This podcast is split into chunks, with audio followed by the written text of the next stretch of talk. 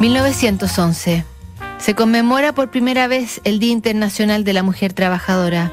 Un millón de mujeres se manifiestan en Alemania, Austria, Dinamarca y Suiza. En Reino Unido se vota el descomunal Titanic que un año después se hundiría tras chocar con un iceberg. El arqueólogo Iron Bingham descubre Machu Picchu. En Hollywood se inaugura el primer estudio cinematográfico. En Chile nace el futuro presidente Eduardo Frei Montalva y en Alemania el terrible Joseph Mengele.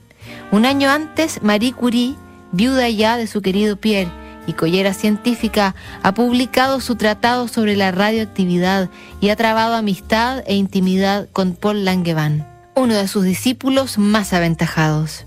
Cuando la mujer del joven científico supo del affair con la Premio Nobel de Física, hizo todo lo posible por exponerlos y que la opinión pública recriminara con toda su dureza la relación.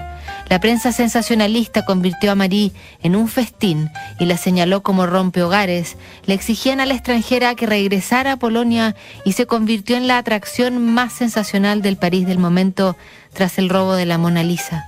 En medio de la polémica, la Academia Sueca le anuncia a Madame Curie que ha ganado ahora el Nobel de Química por el descubrimiento del radio y el polonio.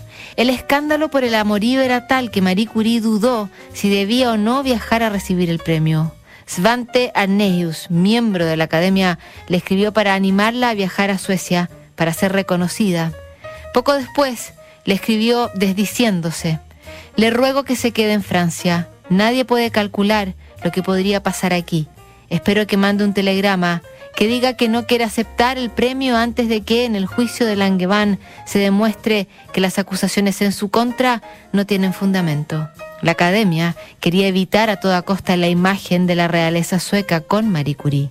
Su amigo Albert Einstein estaba indignado. Le escribió a quien había dicho que era la única científica a quien la fama no había corrompido y le dijo que hiciera oídos sordos. Ve a Estocolmo. Estoy convencido de que debes despreciar este alboroto. Si la chusma sigue molestándote, deja de leer esas estupideces, déjaselas a las víboras para las que fueron escritas, le decía el genio a su amiga brillante. María era discreta, pero tenía un valor envidiable y una determinación imbatible. Empuñando uno y otra le contesta al miembro de la academia y esperaba que también con eso a todos los demás, a toda Suecia, y a todos los que perdían su tiempo pendientes de ella. La postura que me recomienda me parece un error grave por mi parte. El premio me ha sido concedido por el descubrimiento del radio y del polonio. Opino que no hay ninguna relación entre mi trabajo científico y los hechos de mi vida privada que se pretenden invocar contra mí en las publicaciones de baja estofa. Por principio, no puedo aceptar que la apreciación del mérito de un trabajo científico pueda verse influenciada por las difamaciones y las calumnias en relación a mi vida privada. En diciembre viajó a Estocolmo con su hija Irene a recibir su segundo premio.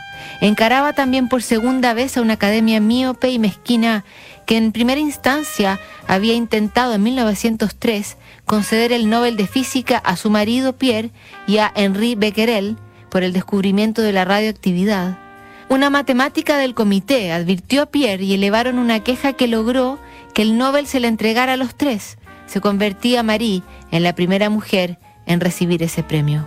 Se convertiría también en la primera mujer en recibir dos Nobel cuando tras enfrentar los prejuicios del mundo científico y de la sociedad entera, defiende lo que le pertenece y al mismo tiempo sienta un precedente para la distancia entre las conquistas profesionales, los méritos académicos y lo que las genias hacen en su tiempo libre. Con el coraje de Marie Curie en la memoria y el de cada una de las mujeres que han defendido causas y rendido batallas por una sociedad más justa y más igual, conmemoramos el Día de la Mujer hoy en Cartas Notables. ¿Sabes lo que es Inversiones sin Fronteras?